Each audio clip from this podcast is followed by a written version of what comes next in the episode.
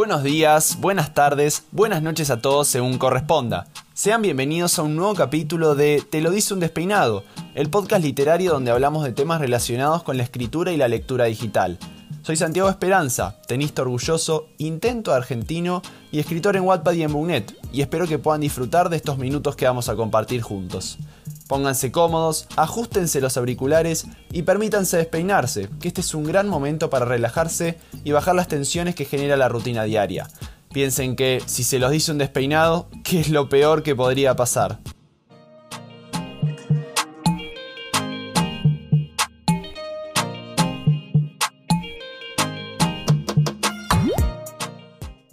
Buenas, buenas a todos, ¿cómo están? Bienvenidos a este primer capítulo de Te lo hice un despeinado. Y bueno, hoy tenemos un tema interesantísimo para arrancar, sobre todo teniendo en cuenta el hecho de que no importa el cómo, el dónde o el cuándo, las inseguridades siempre terminan por encontrarnos, ya sea por medio de conflictos de raíz que tarde o temprano vamos a tener que enfrentar, o detalles tan insignificantes que no nos modifican la vida en absoluto, pero que siguen ahí, acechándonos y haciéndonos sentir incapaces. Yo, por ejemplo, soy un especialista en estresarme cuando tengo que abrir una puerta. Yo les juro que cada vez que me dan una llave de una cerradura que no conozco, termino enloqueciendo pensando en las mil y una posibilidades en las que podría terminar convirtiéndome en un asme reír o en un inútil por no poder vencer algo tan simple como una puerta de porquería. Y sí, si se lo están preguntando, obvio que a veces termino fallando en mi tarea de introducir la llavecita, darle un par de giros y empujar lo que sea que tenga adelante. Sin embargo, más allá de darles estos ejemplos bastante aleatorios de mis inseguridades irracionales, la idea del capítulo de hoy es que podamos centrarnos en aquellos miedos que nos dominan, que no nos permiten avanzar y que en la materia literaria que nos compete no nos permiten cumplir nuestros objetivos como escritores. Hace seis años empecé publicando en Wattpad, plataforma de lectura y escritura digital por excelencia, que si las cosas van bien seguramente estaremos conversando en el futuro.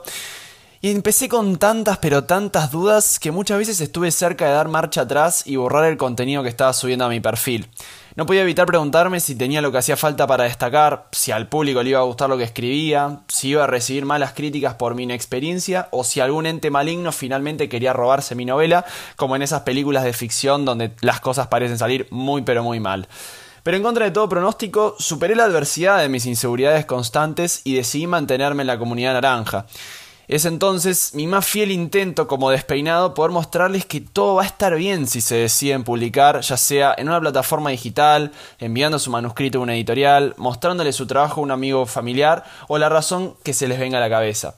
Quiero poder darles ese empujoncito que en mi caso le dijo basta a los temores y que me permitió compartirle a toda la comunidad de lectores mi pasión por la escritura.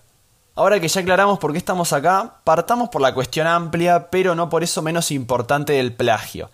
A ver, como autores independientes seguro van a tener muchas dudas sobre los derechos de autor y la protección que pueden llegar a tener en caso de toparse con alguien que quiere robarles el contenido que tanto tiempo y esfuerzo le costó crear.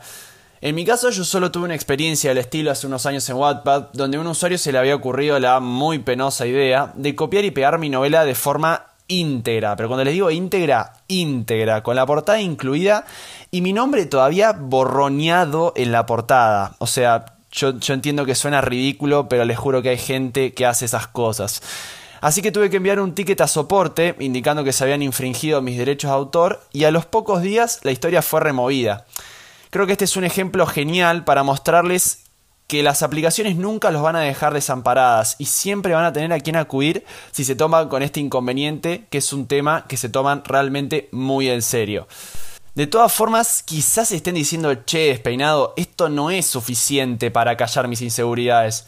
¿Qué puedo hacer yo para asegurarme que estoy 100% protegido del plagio y que eventualmente voy a poder defenderme si alguien quiere robarse mis ideas y hacerse famoso millonario? Bueno, déjenme decirles que la pregunta es más que válida eh, y para eso tengo para proponerles dos opciones que seguro los pueden ayudar. La primera y quizás la más tradicional es registrar su obra en las oficinas de propiedad intelectual de su país. Por lo general, este proceso involucra que ustedes preparen su manuscrito y lo entreguen en persona u online para que el trámite quede sellado y su trabajo protegido.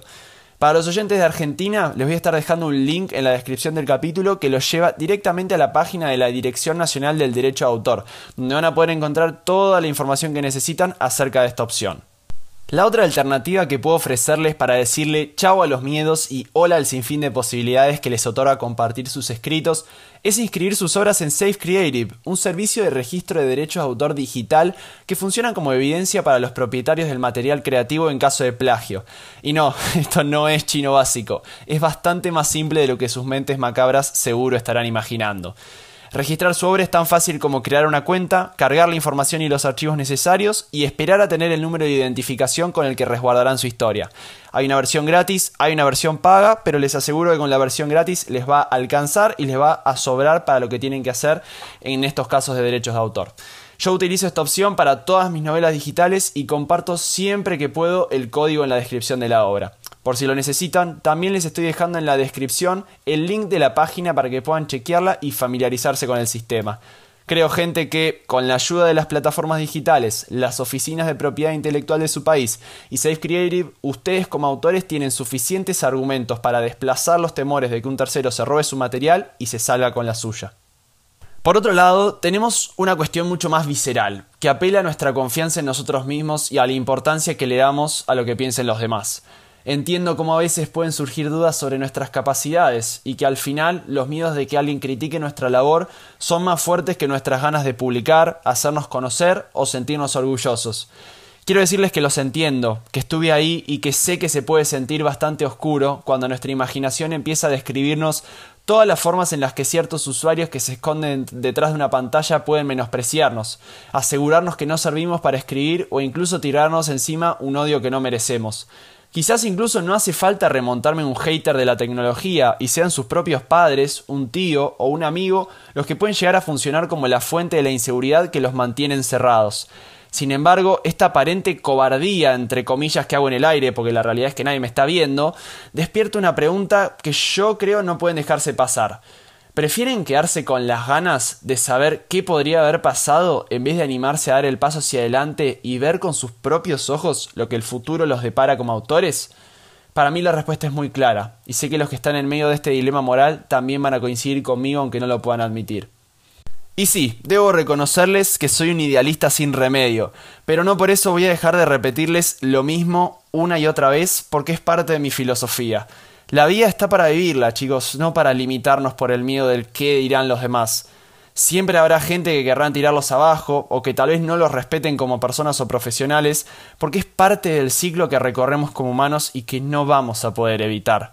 La diferencia está entre aquellos que se dejan convencer por las palabras y acciones de los que quieren destruirlos y aquellos que van a perseguir sus sueños y objetivos con una pasión infinita, porque saben que nada ni nadie al final van a poder tumbarlos.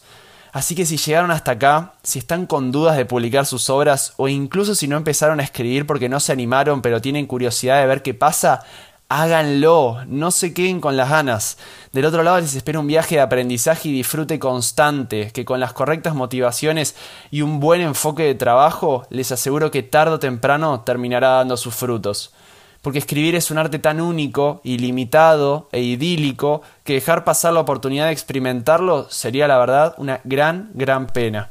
Y por último, antes de terminar este episodio, no quiero que se vayan y que vuelvan a su rutina diaria y dejen este momento de reflexión de lado, sin haberles recordado que las afirmaciones de los que les aseguran que no van a poder cumplir sus metas vienen desde un lugar muy oscuro y poco confiable, ya que si alguien siente la necesidad de menospreciar a otra persona para sentirse bien consigo mismo, es porque en verdad están muy heridos por dentro.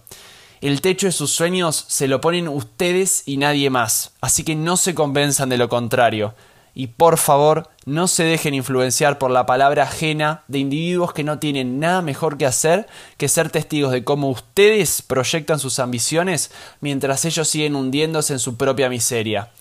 Como dije en el principio de este capítulo, es mi más sana intención como escritor ayudarlos a creer en ustedes mismos para poder cumplir sus sueños. Pueden imaginarme como su colega artístico que los acompañe en este camino de aprendizaje mutuo que jamás tiene fin. Una vez que hacemos frente a las inseguridades, el tamaño de ese problema que parecía gigantesco se vuelve minúsculo. Imagínense cómo quedó esa puerta con cerrojo imposible después que intenté cien veces abrirla sin éxito, pero que finalmente acabé venciendo.